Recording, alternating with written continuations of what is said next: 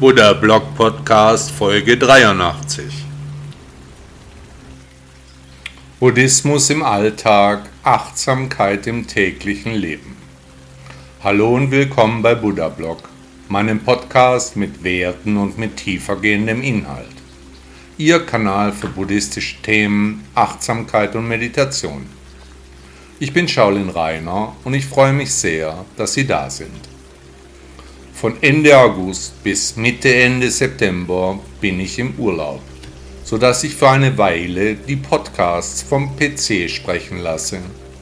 Ich hoffe auf Ihr Verständnis, ich brauche eine Zeit etwas Ruhe. Bitte laden Sie sich auch meine App Buddha Blog aus den Stores von Apple und Android. Viel Freude beim maschinengelesenen Podcast. Man kann die Welle nicht aufhalten. Buddhismus und die perfekte Welle. Haben Sie schon einmal Wellenreiten im TV oder am Strand gesehen? Es geht dabei um den richtigen Moment, um auf die Welle aufzuspringen, sie zu reiten, auf ihr zu surfen. Und es muss alles im Einklang mit der Natur sein, wir sind ein Teil der Natur, aber häufig vergessen wir dies.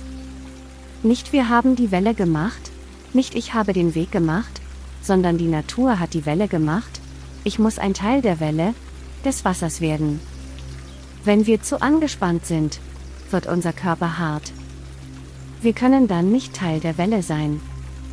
Flexibel wie Bambus, hart und doch weich, sollten wir sein, fest aber sanft, schnell und doch langsam. Alles, was wir dafür tun müssen, ist die Augen zu öffnen, der Rest kommt von alleine. Ähnlich der Erleuchtung, die zu denen kommt, die sie begehren. Wie bei der perfekten Welle ist auch unser normales Leben ein Teil der Natur. Wir müssen durch die Angst gehen, unser Schicksal annehmen. Ähnlich einem Boxkampf, wir werden angegriffen, unser Körper reagiert ohne nachzudenken, automatisch, aus der Natur der Dinge heraus. Wenn die Welle kommt, sehen Sie die Realität der Angst, öffnen Sie Ihre Augen, wir können nicht gegen die Welle ansurfen, wir müssen mit ihr gehen. Buddha sagte, dass man die Wellen nicht aufhalten kann. Also können wir die Dinge in unserem täglichen Leben nicht ändern. Wenn es regnet oder die Sonne scheint, müssen wir das Wetter annehmen, unsere Augen offen halten, realistisch die Dinge um uns herum betrachten und uns an den Wellen erfreuen. Die Gesellschaft ist eine Welle. Sie selbst bewegt sich vorwärts, nicht aber das Wasser, woraus sie besteht. Ralph Waldo Emerson US-amerikanischer Philosoph und Schriftsteller, 1803 bis 1882. Menschen und mentale Probleme. Buddhismus und mentale Probleme. In unserer heutigen komplizierten Welt haben viele, wenn nicht sehr viele, Menschen mentale Probleme. Die Menschen sind verunsichert, verängstigt, haben meist ausreichend zu tun, aber wenig Zeit, sich um sich selbst zu kümmern, haben Neurosen, Depressionen und mentale Probleme entwickelt. Da die Bindung zur Kirche immer weiter zurückgeht, kommt auch immer weniger die spirituelle Komponente zum Tragen.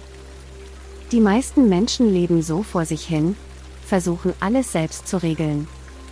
Auch Psychiater oder andere ausgebildete Helfer werden kaum konsultiert, schließlich haben ja die anderen eine Macke, aber ich doch nicht. In der Bibel steht, Warum siehst du den Splitter im Auge deines Bruders, aber den Balken in deinem Auge bemerkst du nicht?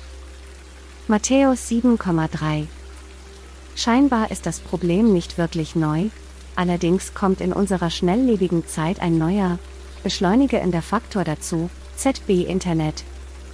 Wenn man den Menschen sagt, dass etwas falsch läuft, dass ihr Verhalten krank ist, dann werden diese meist wütend, wenden sich ab oder gehen gar zum verbalen Angriff über. Mentale Probleme entstehen meiner Meinung nach durch zu viel und falsches Denken.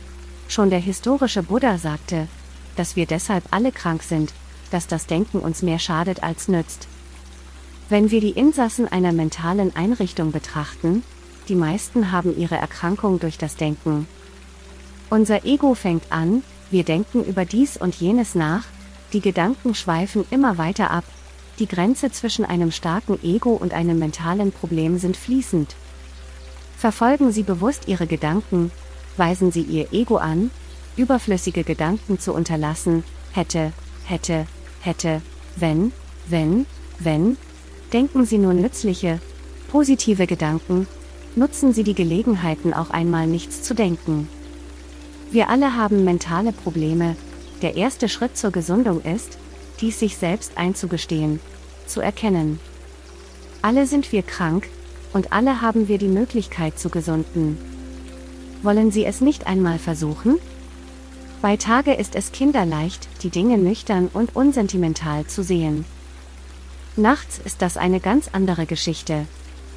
Ernest Hemingway, US-amerikanischer Schriftsteller, 1899 bis 1961. Unsere Väter. Die verschiedenen Väter. Vor einiger Zeit saß ich in einem Kaffeehaus in Stuttgart am Schlossplatz in der Mittagssonne. Eine ältere Dame fragte, ob der zweite Stuhl noch frei sei. Ich bejahte. Sie setzte sich. Wir kamen ins Gespräch. Sie sagte, sie sei Christine. Ich sagte, ich sei Buddhist. Das sind ja die Egoisten, die sich immer nur um sich selbst kümmern, sagte sie. Ich war verwundert. Wie kommen Sie denn auf die Idee? fragte ich. Ja, im Buddhismus gehe es ja um die Erleuchtung, also seinen Buddhisten-Egoisten. Ich wurde grantig. Es entwickelte sich ein Streitgespräch, bei dem es, wie bei den meisten Streitereien, keinen Gewinner gab. Jeder hatte seine Meinung. Wir trennten uns höflich, wurden aber keine Freunde. Die Essenz einer Religion ist es nicht, sich zu streiten, sondern sie sollten Harmonie erschaffen. Wollte die Dame mir sagen, ihre Religion sei besser als die meine? Was waren ihre Beweggründe? Und warum wusste sie nicht, dass Buddha keinesfalls ein Gott war?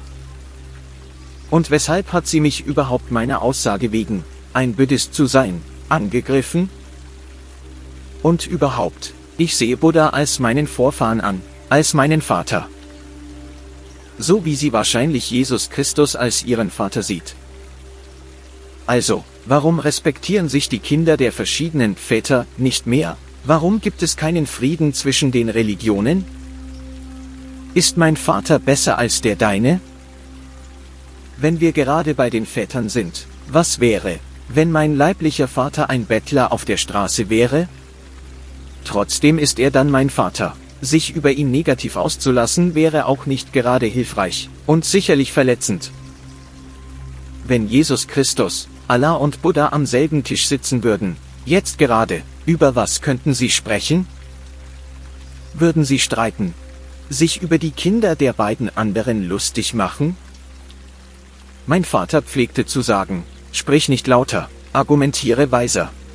Desmond Mpilo Tütü, südafrikanischer Geistlicher geboren 1931. Man kann nicht zweimal in denselben Fluss steigen. Buddhismus und der Fluss. Wie ist das Leben? Was macht unsere Existenz aus? Am besten kann man das Leben mit einem Fluss vergleichen. Dem griechischen Philosoph Heraklit wird folgender Satz zugesprochen. Man kann nicht zweimal in denselben Fluss steigen. Es ist unser Körper, der in den Fluss steigt, gestern und heute. Aber es ist nicht dasselbe Wasser, es ist ein gänzlich anderes Wasser. Das Wasser von gestern ist schon viele Kilometer entfernt. Vielleicht badet gerade jemand in dem Wasser, das mich gestern noch erfrischt hatte, die Vorstellungen des historischen Buddha und die von Heraklit zeigen erstaunliche Übereinstimmungen. Beim griechischen Philosophen drehen sich die Überlegungen um die Einheit der Dinge und um das Ganze, und das Nicht-Ganze, um Zusammengehendes und Auseinanderstrebendes. In der buddhistischen Philosophie findet sich in der Diamant Sutra die Aussage, Form ist Lehre und Lehre ist Form. Darüber kann man nachdenken. Der Fluss des Lebens startet zaghaft, im Leib der Mutter, verbreitert sich bei der Geburt, fließt mit anderen Flüssen, anderen Menschen, zusammen. Das Wasser schwellt an, ebbt ab, das Wasser verdampft, fällt zurück auf die Erde. So wie man nicht zweimal in denselben Fluss steigen kann, so kann man auch sonst nichts zweimal machen. Die Zeit ist vorbei, es ist nicht wie es war, es ist neu. Die Situation kommt so nicht zurück. Selbst die Dinge, die ich gut kenne, etwa meinen Nachhauseweg, immer ist er etwas anders, niemals ist er genau gleich, die Regentropfen sind nicht identisch, niemals ist etwas wie es schon einmal war. Folgen Sie dem Fluss des Lebens, genießen Sie das kühle Nass, die Erfrischung, die Menschen und Begebenheiten, die am Ufer vorbeiziehen. Jeder Tag ist heute, selbst wenn Sie dieselben Dinge tun wie gestern. Selbst wenn Sie heute die Worte des Buddha lesen und morgen wieder auf demselben Stuhl sitzen, werden andere Gedanken auftauchen, sich andere Wege auftun. Jeder Moment ist Kontinuität. Das Jetzt ist immer anders, wir kennen nichts, alles verändert sich, der Fluss fließt. Die menschliche Natur gleicht einem Wasserstrudel. Öffnet man ihm einen Ausweg nach Osten, so fließt das Wasser ostwärts. Öffnet man ihm einen Weg nach Westen, so fließt es westwärts. Mengzi, bedeutendster Nachfolger des Konfuzius, 370 bis 290 vor dem Jahr Null.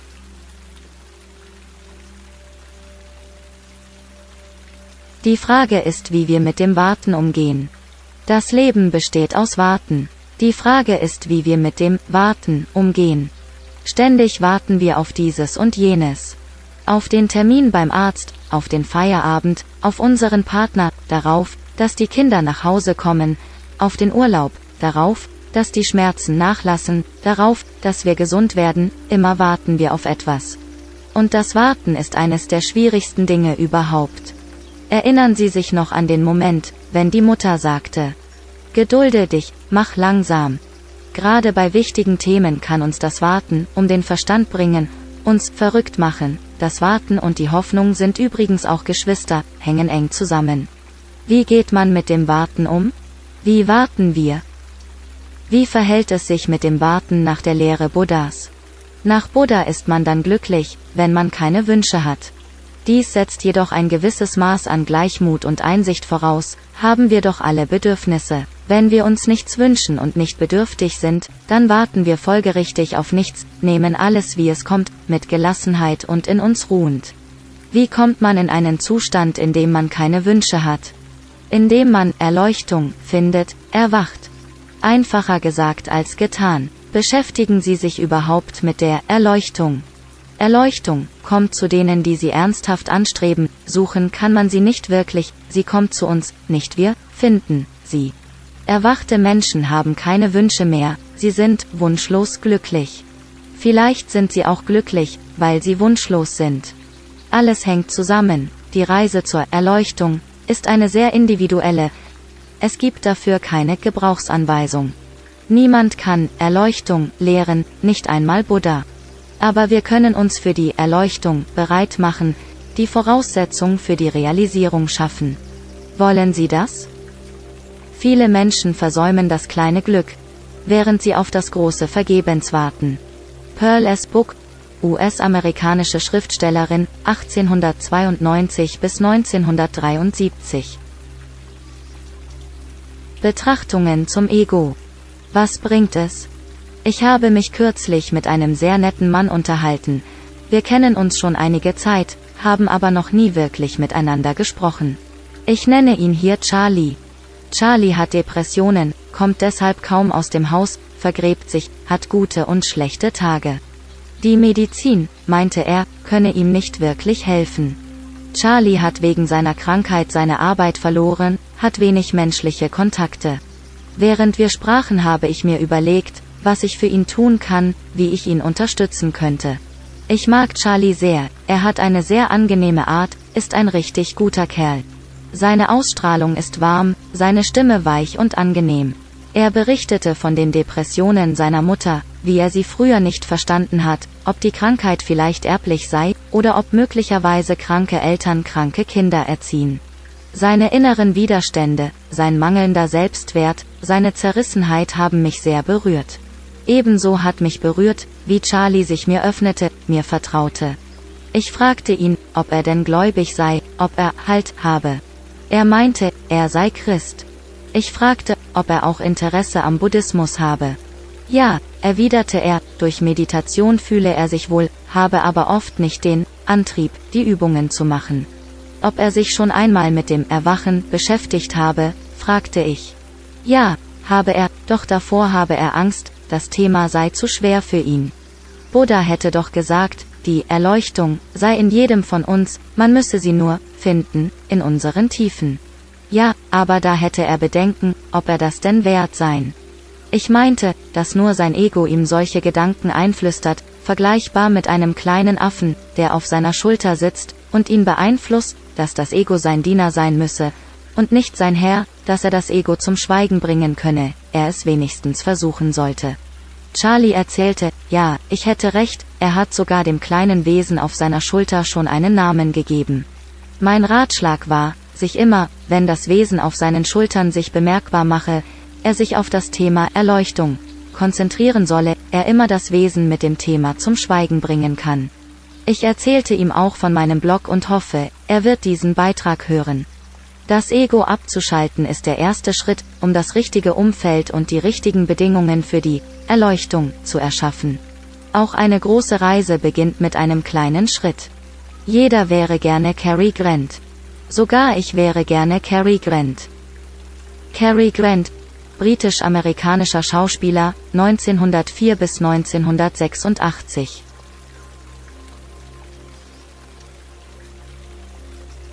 Der Weg ist das Ziel. Der Berg vor meiner Tür. Es war einmal ein Mann, der lebte abgeschieden, direkt am Weg zwischen einem wunderschönen Berg und der nächstgelegenen Stadt. Wenn der Mann vor die Tür ging, sah er den Berg, betrachtete ihn lange und genau, erfreute sich an der Anmut, der Ausstrahlung und der Vornehmheit des stillen Riesen weit in der Ferne. Die Abhänge strahlen in leuchtendem Grün, die mittleren Lagen erscheinen steinig und bräunlich, der Gipfel majestätisch und schneebedeckt.